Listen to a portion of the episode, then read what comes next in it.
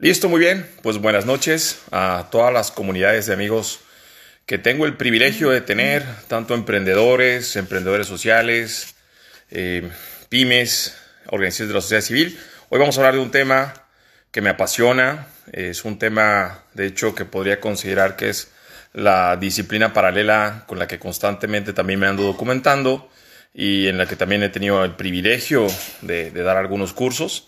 Pero bueno, muy contento porque en esta ocasión vamos a tener una invitada especial, una experta en el tema de finanzas personales, eh, que es Alicia Galindo. Y bueno, estoy muy contento que se den el tiempecito de, de vernos en el video o conectarse. Ahí eh, saludos a Imaginary Lobo, que como siempre anda conectado. Déjenme ver, ya vamos a integrar a Alicia. Alicia Galindo. Integra. Eh, seguramente en un minuto ya se está conectando. Bueno, y, pues las finanzas personales, como sabemos, es un tema que como emprendedores nos debe interesar porque no solamente tiene que ver con la gestión de negocios, sino con la gestión de nuestra vida misma, de nuestra eh, estabilidad personal, del, manejo del ahorro, de la inversión, algo que todos, todos deberíamos de, conocer, los cuales hay libros maravillosos, como el, el libro de Padre Rico, Padre Pobre, este, entre otros, ¿no? Eh, pero ahorita seguramente ya vamos a conectar con, con, Alicia, que ya está por ahí. Listo, muy bien. Buenas noches, Alicia, ¿cómo estás? Hola, muy bien, muy bien. Muchísimas gracias por invitarme pues aquí súper lista ya para arrancarnos. Fabuloso, pues bueno, yo también muy contento de retomar este tema de las de, de estos lives en donde platicamos de diferentes temas y pues el reto que siempre tengo con todos mis invitados es que sea en menos de 30 minutos. La verdad es que a ninguno de nosotros nos gusta invertir demasiado tiempo en, ver estos contenidos, entonces pues su servidor y los que estamos aquí tratamos de ser exageradamente efectivos con tratar de dar información muy concreta, práctica, utilizable de manera inmediata, este, para que sea útil eh, para todos. Muy bien, pues entonces comenzamos presentándonos, por favor, Alicia, ¿quién eres? Bueno, mucho gusto a todos. Buenas noches. Soy Alicia Galindo, soy profesora del TEC y también, pues bueno, soy experta en finanzas y eh, pues bueno, yo estoy aquí para hablarles algunos tips, algunos consejos, como dice Cristian, en menos de 30 minutos, cosas prácticas que podemos hacer para hacer crecer nuestro dinero y pues bueno, de eso vamos a estar platicando el día de hoy. Fabuloso, muy bien. Yo pues doy una introducción. Eh, los que no me conocen, soy Cristian Salazar, soy eh, también un profesor del TEC, director de emprendimiento social del Tecnológico Monterrey, una universidad que está aquí en, el norte de México, pero paralelo a eso, pues soy consultor de negocios, asesor de más de 1.500 emprendedores, más de 700 pymes.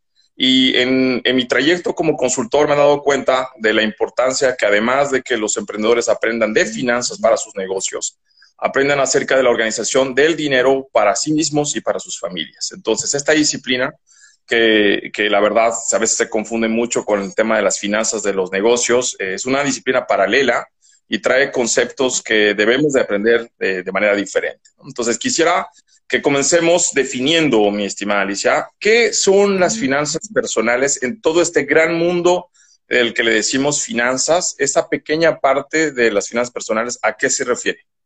Bueno, las finanzas personales es más bien tener el manejo de manera controlada de tu dinero. Es súper importante hacer crecer nuestro dinero, cuidar nuestro patrimonio, blindarlo inclusivemente. Entonces de eso se tratan las finanzas personales, es saber qué hacer con tu dinero, definir objetivos claros para alcanzar esas metas a través de herramientas que te dan las finanzas. Que ahorita vamos a estar platicando de algunos instrumentos, de algunos tips que podemos hacer para que desde hoy mismo podamos eh, pues mantener esa parte sana, ¿no? Porque yo creo definitivamente que sí es parte del bienestar de una persona el tener esas finanzas, pues las finanzas sanas, ¿no? Es, es parte del bienestar, parte de una persona que se deben de cuidar. Muy bien, fabuloso. Entonces, eh, es una disciplina, es una ciencia, vamos a decir, de conocimiento. Eh, que debe tener estrategias, metas, objetivos y que se puede planear. Entonces, eh, comencemos por ahí. ¿Por qué es importante, por qué es importante para todo miembro de esta sociedad el dedicarle tiempo para estudiar las finanzas personales en medio de tantas cosas que tenemos que aprender y capacitarnos? ¿Por qué es importante dedicarle tiempo a esta, a esta disciplina? Bueno, definitivamente vámonos por tu área de expertise, Cristian. Este, tú que asesoras a muchos emprendedores, es algo que no podemos desvincular, algo que siempre va a estar ahí. Y sí, emprender nuestro propio negocio definitivamente nos ayuda a como que es el, es el sueño, ¿no? Es, es, es, hacer realidad ese sueño y las finanzas es parte de tener ese control. Nos ayudan a ver la realidad que hay de nuestro negocio, cómo controlarlo, cómo, cómo, eh, cómo me está yendo, cómo pronosticar, cómo planear, cómo controlar. Ahora, eso es en parte para tu emprendimiento, pero ahora como persona, pues definitivamente no puedes separar tus finanzas, no puedes separar las finanzas, o mejor dicho, debes de tenerlas controladas para no, por así decirlo, empapar, para no, este, pues definitivamente mezclar, mezclar las cosas. Entonces, definitivamente creo que las finanzas personales nos deben de dar esa guía, ese objetivo claro, esa planeación para llegar a esas metas y pues eh, ahorita vamos a platicar de algunos instrumentos, ahorita platicabas de los objetivos, hablabas de la planeación, platicabas también de, eh, pues bueno, otras herramientas este, que son importantes conocer. Muy bien. Bueno, pues yo quiero introducir rápido más bien el tema de la importancia por algunas situaciones que, que me ha tocado vivir respecto al tema de los emprendedores. Hay emprendedores que generan muchos ingresos, pero no generan muchas utilidades. Es decir, trabajas mucho, vendes mucho, pero en realidad no te quedas con mucho dinero. Hay emprendedores en donde me ha tocado que trabajan 25 años de su vida ya convertidas en microempresas y al final se quedan sin nada. Hay emprendedores que tienen a sus hijos trabajando, vamos a decir, a dueños de negocios que tienen pymes y no les pagan nada a sus hijos y cuando les pregunto a sus hijos, oye, pues finalmente cuánto estás ganando, cuánto vas a comprar una casa, pues no sé, depende del dueño de negocio. Este, y todo ese tipo de problemáticas en donde no hay un orden, no hay una estructura, donde cuando generas dinero te lo gastas, eh, eh, donde no, no tienes eh, una visión clara de dónde quieres llegar a nivel financiero, no es por no solamente una falta de, conocimiento en el tema de finanzas, de, finanzas de tu negocio, sino tiene que ver con tu falta de coeficiente intelectual en el tema de tus finanzas personales, ¿no? Eh, de hecho, ese coeficiente financiero, eh, estábamos hablando en, la introducción, que se habla mucho en el libro de eh, Robert Kiyosaki, de Padre Rico, Padre Pobre. Y comencemos por esto. Todos los que nosotros aspiramos a ser emprendedores, que nos consideremos competentes y que podamos utilizar de manera adecuada la riqueza generada de nuestros negocios, debemos de aprender de finanzas personales. Bueno, entonces ya, ya entendimos la importancia, es clave, eh, etcétera. Pero ahora vamos a comenzar con, con la primera de todas las recomendaciones. En concreto, si yo tuviera que comenzar a entrar a este tema de manejar mejor mis finanzas, de, de, de, poder tener más salud y más coeficiente financiero, coeficiente intelectual financiero, este, ¿Por cuál sería el primer paso con el que debería de comenzar? Sí, de hecho, e, ese es, eh, como tú comentas, Robert Kiyosaki define la inteligencia financiera, ¿no? Y él siempre empieza en todos sus libros con define tus objetivos. Porque es importante definir tus objetivos? Porque en la vida, pues los seres humanos vamos atravesando por etapas, vamos teniendo también nuestra edad, vamos cambiando, vamos teniendo diferentes sueños, diferentes metas, diferentes objetivos, pero es importante planearlos, es importante visualizarlos. Yo utilizo mucho, digo, a lo mejor esto es, muy personal, estoy en un club de lectura en donde, de hecho, de libros de finanzas, este, y platicábamos mucho acerca de tener un, el famoso vision board, ¿no? De, de, tener de manera gráfica, este, de manera impresa, si quieres, o a manera de dibujos, como tú quieras, visualizar todos los objetivos, o sea, todas esas metas, porque así le estás mandando mensajes a tu cerebro, créanlo o no, yo creo que eso es algo, bueno, al menos yo soy muy visual, creo que sí funciona el tener esta parte de tus objetivos y que quieres eh, alcanzar. Y como tú dices, o sea, no pasa nada si cambian los objetivos. De hecho, van a cambiar porque a lo largo de nuestra vida, pues vamos a crecer, vamos a alcanzarlos, vamos a tener otras metas. ¿Y por qué es importante? Porque también dentro de la planeación financiera, el establecer objetivos a mediano, corto y plazo te van a ayudar a, saber elegir qué instrumentos financieros pues te pueden ayudar a alcanzar esas metas de manera concreta, de manera funcional, diversificada y pues también el famoso rebalanceo en cualquier portafolio que todos deberíamos de tener. Entonces, ese es el paso, como tú dices, Cristian, paso número uno, definir nuestros objetivos, definitivamente. Muy bien, bueno, entonces, vamos, tu reflexión inicial me hace pensar ¿para qué emprendemos? O sea, ¿para qué trabajamos tanto todos los días vendiendo a, los clientes, haciendo todo el contenido en internet, etcétera? Pues porque queremos tener unas finanzas sanas, porque queremos que ese estilo de vida con el que soñamos, pues se vea una realidad. Y entonces, eh, siendo, tratando de dar un poquito un, mensaje amarillista, pero para sacudirnos con esa intención, es que por mucho que yo tenga un negocio exitoso, si yo no tengo unas finanzas personales, la razón primordial del por qué me estoy metiendo a emprender no se va a cumplir si no sé manejar ese dinero. Entonces, primera recomendación, el planteamiento de los objetivos. Y una de las tácticas dentro de la estrategia 1 del planteamiento de objetivos, me parece muy padre, es el establecimiento de un vision board, ¿no? Es decir, ¿qué significa eso como en español? Una imagen visual de a dónde quieres ir. de hecho, hay técnicas muy padres, así muy concretas, como por ejemplo recortar este, pues eh, esa, casa que tú quieres, ese auto que tú quieres. Sí ayuda, definitivamente, porque le vas mandando mensajes, o sea, todos los días lo ves, está en el refri, está en tu cama, en donde sea, todos los días lo estás viendo y estás hay una frase también que me gusta mucho, creo que también es de Robert, no, de Ray Dalio, este famoso inversionista que creó esta parte de los ocho principios del éxito que dice, o sea, y las, los, las, los pensamientos, perdón, se transforman en ideas, las ideas se transforman en acción. Entonces, todos esos mensajes positivos, toda esa visualización que tengamos, yo creo que eso es algo padrísimo y definitivamente nos ayuda los objetivos creo que, y también separar, o sea, tienes objetivos personales, objetivos de emprendimiento, que no, o sea, se, los puedes conjuntar definitivamente y creo que las finanzas deben de estar ahí permeadas en todo, definitivamente. Fabuloso. Bueno, entonces ya dijimos que la primera manera es hacer esa visualización gráfica que nos permite tener una imagen donde queremos ir, pero es visual. Sin embargo, pues siendo yo crítico, este, consultor de negocios, digo, pues no es suficiente. O sea, la imagen es demasiado abstracta necesito metas cuantificables por escrito que me permitan eh, aterrizar eh, esos, sueños de manera concreta.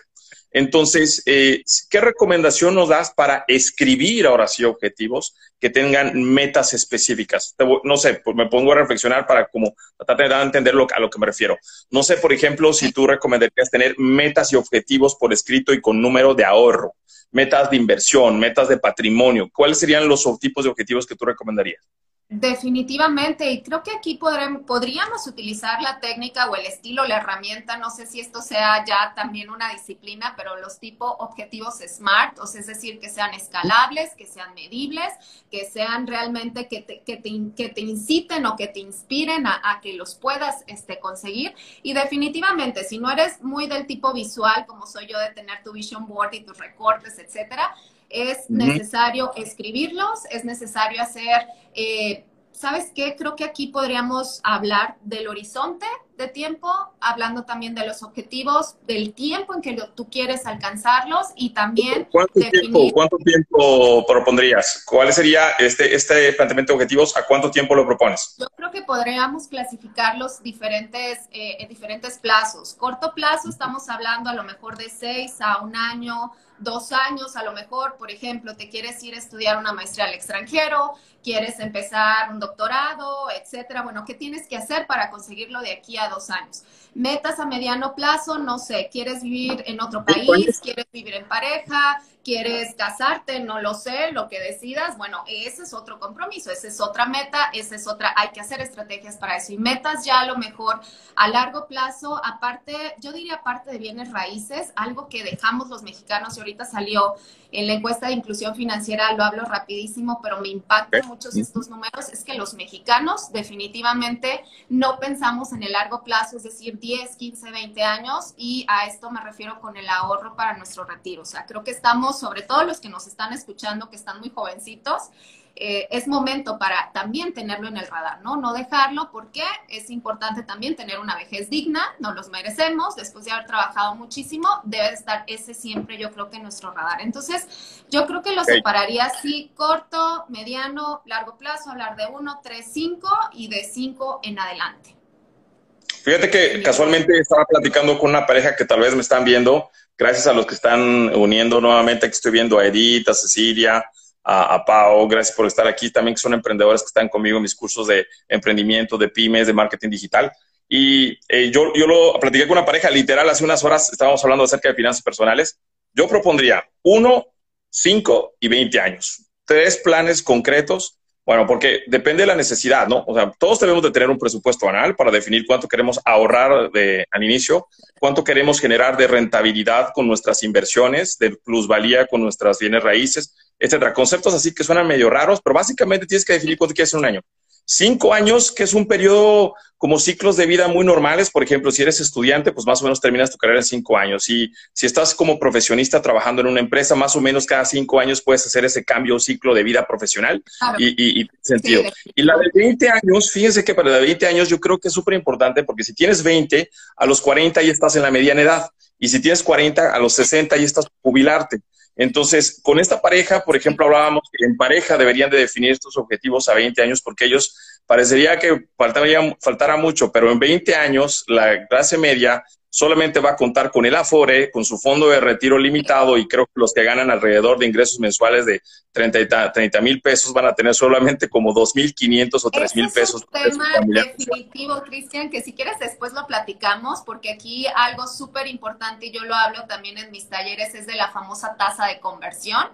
O, ojo con los que estamos en la ley del 97, los que están en la del 73, etcétera. Hay que ver la parte de las aportaciones adicionales. Y sí, finanzas en pareja, creo que ese es otro tema. o sea, porque sí, una familia va creciendo, tiene planes y definitivamente es, es, otro, es otro objetivo que se debe de tener. Pero también yo creo que es importante, ahorita que mencionas la parte de los objetivos y lo que ahorita platicábamos hace unos minutos tú y yo, es de la parte de es importante estos objetivos y también de la edad en la que estés. Como tú decías, no es lo mismo estar en tus 20 a que estar en tus 30 y tantos, a estar en tus 40 y tantos, porque eso también va a depender del tipo de instrumento de inversión que te va a convenir tener. Entonces, si ahorita estás muy joven, estás en tus veintitantos, terminando la carrera o a la mitad, a lo mejor es buen momento para aprovechar pues estos ciclos del mercado, subidas, bajadas y tener a lo mejor instrumentos un poquito más volátiles que te ayuden a lo que tú decías ahorita, mejorar, implementar, crecer la rentabilidad de tu portafolio, hablando de una inversión en general, ¿no? Si ya estás del otro lado, ya estás por retirarte, a lo mejor pues la volatilidad de los mercados no te va a convenir, no te va, no vas a querer tener esos choques este, entonces, a lo mejor un portafolio más conservador. Entonces, de los objetivos, yo creo que la segunda parte y lo que tú, tú y yo platicábamos es la parte del el perfil. ¿Qué perfil de inversionista eres? ¿Eres una persona que te gusta? ¿Qué te parece si lo aterrizamos? ¿Qué te parece si como lo aterrizamos como en, tres elementos? Porque ya sabes que a nosotros nos gusta recomendaciones como en concreto y con estructura. Entonces, primero definimos como una recomendación la generación de un dashboard que te permita tener visualización. Segundo, el planteamiento de objetivos de 1, 5 y 20 años, ¿no? Sería como el tercer elemento. Y hablando acerca de los ciclos de vida, este, la tercera recomendación en concreto sería que analices en qué situación de, o ciclo de vida estás, porque los objetivos, hablando del planteamiento, los objetivos financieros, van cambiando en relación a tu estado de vida. Para poder entender esa parte, ¿qué te parece si damos una cuarta recomendación? Eh, de que todos los objetivos deben de tener dos tipos de categorías básicas, objetivos de ahorro y objetivos de inversión, ¿no? O sea, son dos elementos que no pueden faltar y si quieres sobre eso ahora desarrollemos el, impacto en, los diferentes tipos de... Vamos a hablar de los objetivos de ahorro primero. Todos debemos de tener objetivos anuales de, ah, de un año, de cinco y de 20 años de ahorro. Ok, vamos a comenzar con el tema de ahorro. Ahí va. Este, dependiendo del ciclo de vida, tú tienes que definir el cambio de ahorro. Y, ese dato, bueno, yo lo leí en varios libros, pero les preguntaría, ¿cuánto debería de ahorrar una persona que está entre sus 20 y 30 años? Eh, a ti que eres experta, ¿qué, qué, opinas? Yo creo que la regla, esta regla no la digo yo, la pueden buscar, googlear, está en todas partes, pero está la famosa regla del 50-30-20, en donde 50% de tu ingreso, ya, ya si eres emprendedor, ten más cuidado con los ingresos variables porque te van a caer o te pueden caer no es como una nómina, ¿no? De que lo tienes más seguro. Pero esta regla del 50-30-20 te dice, oye, de tu ingreso el 50%, el 50%, perdón, úsalo para vivir, o sea, renta, comida, este, no te malpases, no se trata de vivir en miseria, sino que ese 50% úsalo para vivir, comida, gastos, transportación, etc. El otro 30% dice esta regla, úsalo para diversión. ¿Por qué? Porque tenemos una sola vida, hay que disfrutar. Y en esta parte de diversión yo incluiría inversión en tu educación. Súper importante invertir siempre en educarnos, cualquier cosa, idioma, finanzas, ¿por qué no? Y el 20%, ahora sí, destínalo a ahorrar. Lo que dice la regla, y fíjate, hace un momento lo estaba leyendo, es que puedes hacer cambios dependiendo acuérdate que todo esto es de disciplina y tú y yo lo sabemos mucho, Cristian. O sea, el que tiene disciplina llega al éxito en cualquier cosa. Entonces, yo creo que esta parte de cuando ya te vas haciendo ese 20%, ya puedes empezar a switchear entre ese 20 y 30% y decir, ¿sabes qué? Hoy no voy a ir al cine. Bueno, en todo el año no fuimos al cine o no, no viajamos, no sé. Ahora voy a switchar y en lugar de ese 20 o 30 a entretenimiento, pues lo voy cambiando. Entonces, se trata también de disfrutar la vida y yo creo que la mejor o el mejor gasto, no gasto, sino inversión sería más bien en nosotros mismos. O sea, ¿qué me nutre, qué me hace crecer, qué me, qué me, qué nutre mi intelecto? En fin, yo creo que esa regla es básica, 50, 30, 20. 50, 30, 20 como regla. Bueno, entonces ese es como un principio básico. Quiere decir que hablando del objetivo de ahorro, deberíamos de ponernos la meta, bueno, dijiste que en estos 20, 30 años, que deberíamos todos ahorrar al menos el 20% de nuestros ingresos generales, ¿no? Entonces, como que eh, esa. Ahora, por ahí leí este, que estos, este 20% puede variar dependiendo del ciclo de vida que, que tú tengas. Eh, por ahí leía que los, los, los, jóvenes que están entre los 20 y los 35 años, en los 20 y los 30 años, ante la, el hecho de que no tienen hijos, no tienen usualmente una responsabilidad o un nivel de riesgo alto al no tener que sostener una familia, deberían de ahorrar el 70% de su salario. Eh, que, que, en realidad este es el momento más, más es importante, más clave en donde tú puedes sacrificar un poco la comodidad por tener rentabilidad en el futuro. Y ese 50 o ese 70, 60% de tu salario debería de invertirse en instrumentos financieros de alto riesgo para poder generar la mayor cantidad de rentabilidad eh, para Entonces, nada más como luego, hablando del, porcentaje de la meta de ahorro, y, para ya cerrar este punto, no nos podemos clavar mucho en el tema del ahorro, pero a, grandes rasgos, dependiendo de la edad, estos porcentajes de nivel ahorro van cambiando, supongo, porque cuando tienes 40 años y, ya, eh, por ejemplo, tienes hijos chiquitos y cuando tienes 60, tienes hijos que están entrando a la universidad, pues los objetivos y porcentajes de ahorro van cambiando. ¿De acuerdo? Definitivamente, sí, va cambiando, a lo mejor vas a, vas a tener una etapa en tu vida en donde tienes más gastos, como tú dices, con tus hijos chiquitos, escuela, etcétera, y va a llegar una etapa en donde vas a tener máximos ingresos, donde imagínate tu emprendimiento va a prosperar, eres dueño de un negocio, trabajas, no lo sé, entonces sí, definitivamente va a cambiar. Y aquí te acuerdas que platicábamos otra parte, ya para cerrar esta parte del ahorro del fondo de seguridad. Entonces, esto es algo súper importante las personas que van a empezar o quieren empezar a invertir. Parte de la disciplina del 50, 20, 30 es generar ese fondo de seguridad. Un fondo de seguridad, hace cuenta, haz, es hacer como que un presupuesto de todo lo que gastas en un mes eso es lo que tienes que ahorrar. Entonces, hay diferentes bolsitas o tamaños de fondo de seguridad de 3, 6, 12 meses. Mi recomendación es que empieces de 6 hasta que logres tener un fondo de seguridad de 12 meses y como su nombre lo dice, no lo utilices para cualquier cosa, literal es para emergencias, nada más. Entonces, eso también te puede ayudar a sentirte más seguro a cuando, ahorita que vamos a empezar a hablar de inversión, que tu mente esté sin distracciones y que ese estás seguro que tienes un patrimonio que está creciendo ahí, que está conservador y puedes ahora sí invertir inteligentemente, ¿no? Entonces, yo creo que eso, este, sí, puede ayudar. Para cerrar el tema del ahorro, hacen una pregunta aquí, mi estimadísima Estefanía Salazar, eh, preguntándonos de cuántas cuentas de ahorro deberíamos de tener. Pues adelantando, pues sí, tener una cuenta donde se registren tus ingresos creo que sería uno de los fundamentos indispensables de la clase media actual viviendo en una economía digital en la que estamos. Este, Pero bueno, desde mi perspectiva sería que es, ir, simplificando el tema. ¿Qué opinas tú de cuántas cuentas bancarias deberíamos de tener? Fíjate que ahora ya todo lo tenemos en nuestra palma de la mano, en nuestro celular. Yo creo que con una sola cuenta de ahorro, ahorita todos los bancos, todas las apps de tus bancos deben de tener esta parte de hacer apartados, de, de poder separar, hacer tus tus bolsitas dentro de la misma cuenta y que no te dé en el saldo en lo que estás gastando. Entonces, yo es lo que hago, por ejemplo, automatizar ese fondo de seguridad, automatizar ese, ese ingreso que me va cayendo y decir, bueno, ya no estoy preocupada en presupuestar de que, híjole, ¿cuánto el ahorro, cuánto el gasto? Sino en automático cae el ingreso y lo separo a esa bolsita. Entonces, eh, yo creo que es una sola cuenta. Si eres emprendedor, yo sí recomiendo por lo menos tener dos apartados dentro de la misma cuenta o dos cuentas por la parte fiscal, que si quieres después eso lo, lo platicamos, porque ese es otro rollo.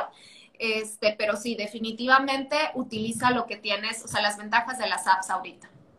Una cuenta para el negocio, una cuenta para tus finanzas personales. Esa sería la idea, como principio fundamental.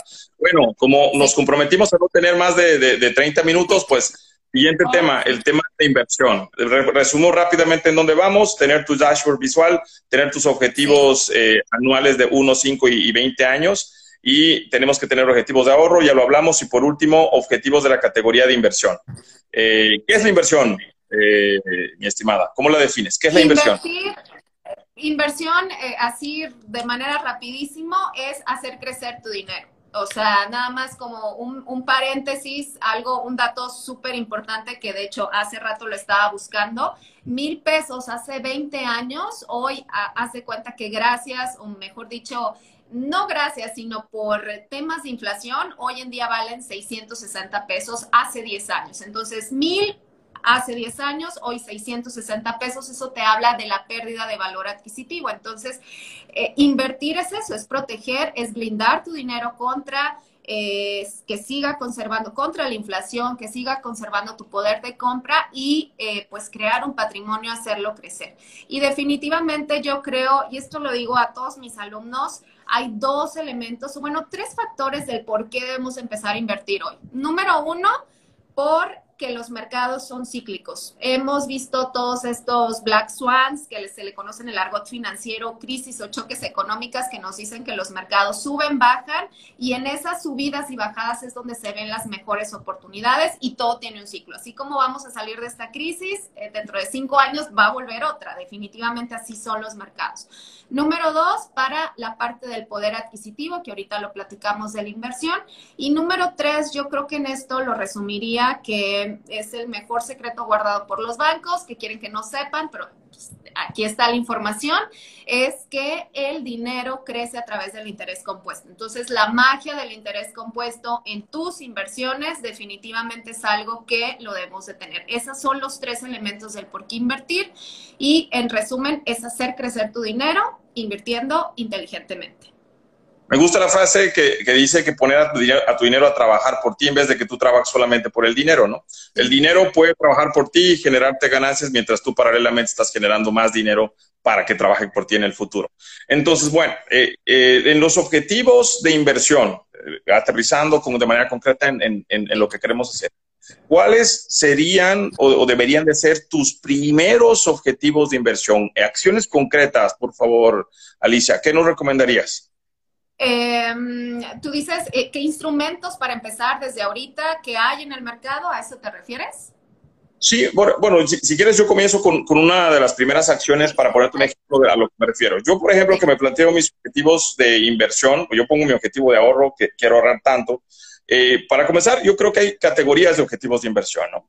en, los lugares en donde tú puedes eh, invertir, para comenzar, pues creo que el instrumento más primitivo en donde tú podrías invertir y comenzar, pues por ejemplo sería un pagaré. Un pagaré es un, eh, vamos a decir, una categoría de instrumento financiero a plazo fijo eh, que todos los bancos lo tienen, en donde tú vas a meter tu dinero y te lo van a entregar a 15, 30, 60, 90, 180 días y te van a dar una tasa específica. Entonces yo como objetivo me podría ¿cuántos pagarés voy a comprar este, este año? ¿no? O sea, sería uno de los objetivos claves que debería venir anotado. ¿Cuál sería el siguiente objetivo que tendríamos que tener en la lista de inversión? Bueno, el siguiente, o si hablamos de ese tipo de instrumentos de menor a mayor rendimiento, pero que también te dan esa seguridad, eh, sí, el pagaré definitivamente. Está otro instrumento que son los CETES. Yo les recomiendo mucho que puedan. De hecho, puedes abrir una cuenta desde 100 pesos en cetesdirecto.com. No te va a dar el mejor rendimiento del mundo. De, de, hecho, ahorita lo estaba acabando de consultar. Creo que el rendimiento anualizado y a eso quita el impuestos, porque sí, definitivamente a todo le tenemos que quitar impuestos y comisiones, eh, te está pagando un 4.20 y tantos por ciento. Si ahorita la inflación está en 4 perdón, rebasó ya los 3.7 que tenía este, el Banco de México como lineamiento. Entonces, pues ahí te puedes dar una idea de que a lo mejor si es algo muy seguro, es algo que está vaqueado, por así decirlo, por el gobierno, a menos que el gobierno se incendie o que pase cualquier otra cosa, que bueno, de la parte política aquí no vamos a hablar. Este, pero sí, tu dinero está 100% asegurado, 100% seguro, por eso el rendimiento te lo van a castigar, o sea, va a ser un menor rendimiento. Ahora, en esta parte súper rápido, es nada más importante mantener el tema de la liquidez, o sea, mantener, o sea, si tú vas a invertir en un pagaré, un 7 a 28 días, trata de que en 28 días no tengas necesidades de liquidez, porque si empiezas a sacar en tus pagarés, en tus CETES, las comisiones son y penalizaciones son más altas. Dos clarificaciones que haría, porque vi que hay gente aquí de Bolivia, gente que obviamente me sigue ahí de donde yo soy oriundo, porque yo soy boliviano. Este, el, dos cosas. Uno, el CETES, el certificado de tesorería del gobierno del Banco de México, eh, pues es como el certificado que todos los gobiernos tienen en donde es esa, ese instrumento donde el gobierno te garantiza que te va a dar una tasa y básicamente pone de garantía el mismo gobierno, ¿no? Entonces, todos tenemos eso, el Banco Central de Bolivia tiene eso, tengo aquí también gente de Costa Rica, eh, que están también en mi curso de, de, DIRCORI, entonces, pues bueno, también ahí el Banco Central de Costa Rica seguramente tiene un CETES y esos son instrumentos de muy bajo rendimiento, pero que son seguros, ¿no? Podemos decir eso, ¿no? Este, y luego, mi estimada, ¿cuál sería el siguiente paso? ¿A qué podríamos aspirar luego de invertir en, certificados bancarios de gobierno? ¿Cuál sería el siguiente? Yo creo que algo que siempre les recomiendo a todos los que toman conmigo las clases y los talleres que doy es definitivamente un fondo de inversión. O sea, métete a un fondo de inversión. Hoy en día hay apps, por así decirlo, hay fondos de inversión que puedes entrar desde mil pesos hacer una cuenta, lo que hace 15, 20 años era algo imposible. Hace 15, 20 años entrabas con 10 mil, 100 mil pesos inclusivemente. Y un fondo de inversión es, haz de cuenta, como que un pool una alberca, una bolsita en donde todo el mundo hace aportaciones y en lugar de tú solito tocar puertas por los mejores instrumentos con mejores rendimientos que te van a cerrar la puerta, eh, en ese fondo de inversión, pues todo mundo se junta y tienes acceso a, esos mejores instrumentos. Entonces, tienes asesoría personalizada, son personas calificadas y un fondo de inversión también puede seguir estrategias, una estrategia activa, una estrategia pasiva y eso es también, te hacen un test de cómo es tu perfil, lo que platicábamos ahorita de tus objetivos y te hacen un rendimiento, un portafolio muy diversificado. Entonces, yo creo que esa sería la segunda opción muy recomendable. La tercera, la tercera, ¿no? Porque ya fuimos con, los certificados de gobierno y ahora vamos con fondos de inversión. Y bueno, porque ya se nos acaba el tiempo, mi estimada Alice, este, yo cerraría rápidamente con otras dos, que si quieres, la, yo, yo cierro, eh, adelanto una y ya tú cierras con la última. Pero creo que la siguiente fase, este, pues de, la inversión sería meternos a la bolsa de inversión. Igual en todos los países de Latinoamérica hay bolsas eh, de inversión. Yo He tenido el privilegio también de hacerlo desde hace varios años y la verdad es que no es un proceso complicado si tienes a los asesores expertos este, que te puedan guiar en el proceso y hay que perderle más bien el, el miedo como clase media, eh, media perdón, este, para poder meternos a aprender sobre el tema y comenzar a invertir en acciones, porque eso sí se puede, ¿verdad, Alice? Definitivamente les recomiendo mucho una app que yo sigo que se llama Cuspid con K y con T al final te da un simulador de un millón de pesos y no te deja invertir. Abres la cuenta desde 100 pesos, pero no te deja pasar al siguiente nivel de ya tu dinero hasta que tú no veas y hagas todos los, este, los cursos, ¿no? Tiene una academia padrísima. Les recomiendo también este, la app de Actinverding. Esto es algo más para tu fondo de, de seguridad. Y una tercera, se me está yendo el nombre, se me fue, yo creo que después si me invitas volvemos a platicar de estos instrumentos. Y sí, yo cerraría en esta cuarta recomendación, bueno, quinta, fondos de inversión y también una última que no hay que dejar y no hay que, o sea, hay que perderle el miedo y después si quieres lo platicamos, la parte de las criptomonedas, que cualquier portafolio debe de, de tener esta parte muy bien diversificada, hay que entenderle, no hay que tenerle miedo a este mercado. Y también yo agregaría como una alternativa adicional se me está yendo la parte de propiedades. Nos, nos, nos, no nos olvidemos de las raíces. Sí, definitivamente es algo que sí en un portafolio debe de estar. Y por último, yo te agregaría una más, este, ah, que sería la de considerar eh, como alternativa dentro de tu portafolio de inversión la creación de tu negocio como una, este, como una alternativa en donde tu dinero puede invertirse para poder generarte también rentabilidad. Entonces, ya para sintetizar, porque lo que queremos este, pues en todos los lives es darte recomendaciones concretas que tú puedas comenzar a trabajar desde mañana, no ideas abstractas que luego a uno lo confunden. Es para comenzar en el mundo de las finanzas personales necesitas eh, crear un plan de objetivos. Eh, estos objetivos pues algunas personas lo pueden hacer a través de la visualización aspiracional de una imagen, recortando ideas de lo que tú quisieras, que me parece un ejercicio gráfico, dinámico, padre, interesante, pero yo prefiero la segunda parte, que es la recomendación de poner objetivos cuantificables, que tú le decías este, este rollo de SMART, que básicamente significa ponerle numeritos específicos a las cosas que tú quieres generar. Y de ahí nos, nos sacamos a dos grandes elementos, objetivos de ahorro y objetivos de inversión. En ahorro hablamos varias cosas, de que depende de tu edad, pero que te metas, metas eh, siempre un porcentaje de ahorro de tu salario y de tus ingresos. Y de la parte de inversión, a ver si me salen todas las que dijimos. Pero primero serían pensar en, en qué pagar esos depósitos de plazo, de inversiones de plazo fijo tenemos, eh, cuáles son los fondos de inversión y en otros países se les dicen mutuales, este, en Sudamérica se le dicen a qué mutuales le voy a, le voy a meter dinero están los certificados del Tesoro o este, instrumentos que tienen los bancos centrales de cada país en donde tú puedes invertir de manera mucho más segura. El que le sigue sería el tema de la bolsa, le siguen el tema de las criptomonedas, le sigue el tema de las bienes raíces y el tema de los negocios. Si no tienes ni idea de qué significa eso, tu objetivo, más que ponerte a invertir en eso, es aprender de estas siete cosas, porque son siete cosas que vas a tener que meterte para tener un portafolio de inversión en tus finanzas personales organizadas. Pues se nos acabó el tiempo, mi estimada Alice. Este, pero creo que fuimos muy efectivos y dejamos de una manera concreta. A partir de esta charla, yo creo que podemos sacar como unos cuatro o cinco likes, mi estimada Alice, que los podemos ir haciendo pues, a través de las siguientes semanas, en donde quisiera que nos metiéramos específicamente a temas de, por ejemplo, ¿y cómo ahorro? ¿no? O sea, ¿cómo se hace un presupuesto de ahorro? ¿Qué aplicación nos recomiendas para ahorrar? ¿Qué onda con los gastos hormiga? ¿Qué onda con todos esos temas? Por otro lado, nada más, por ejemplo, el tema de, fondos de inversión aplica para totalmente otro tema, el tema de la bolsa aplica para otro tema, el tema de este, monedas, bienes raíces y claro, cerramos con el tema de emprendimiento. Entonces, básicamente, te acabas de enganchar en un conjunto de lives de como siete consecutivos en donde vamos a seguir platicando del tema. Pues cuenta conmigo, Chris. Muchísimas gracias. Y rapidísimo, rapidísimo, porque también Chris es, es mi coach en esta parte de emprendimiento, que la verdad me está yendo muy bien con él. Estamos logrando muchas metas. Y pues el call to action, este, voy a dar un taller para padres, taller de finanzas para enseñarle esta parte de finanzas personales cómo enseñarle esto a nuestros hijos el 10 de abril a las 5 de la tarde. Entonces, por ahí en aquí bueno, por ahí va a estar la información y pues muchísimas gracias de verdad, Cristian, por esta invitación.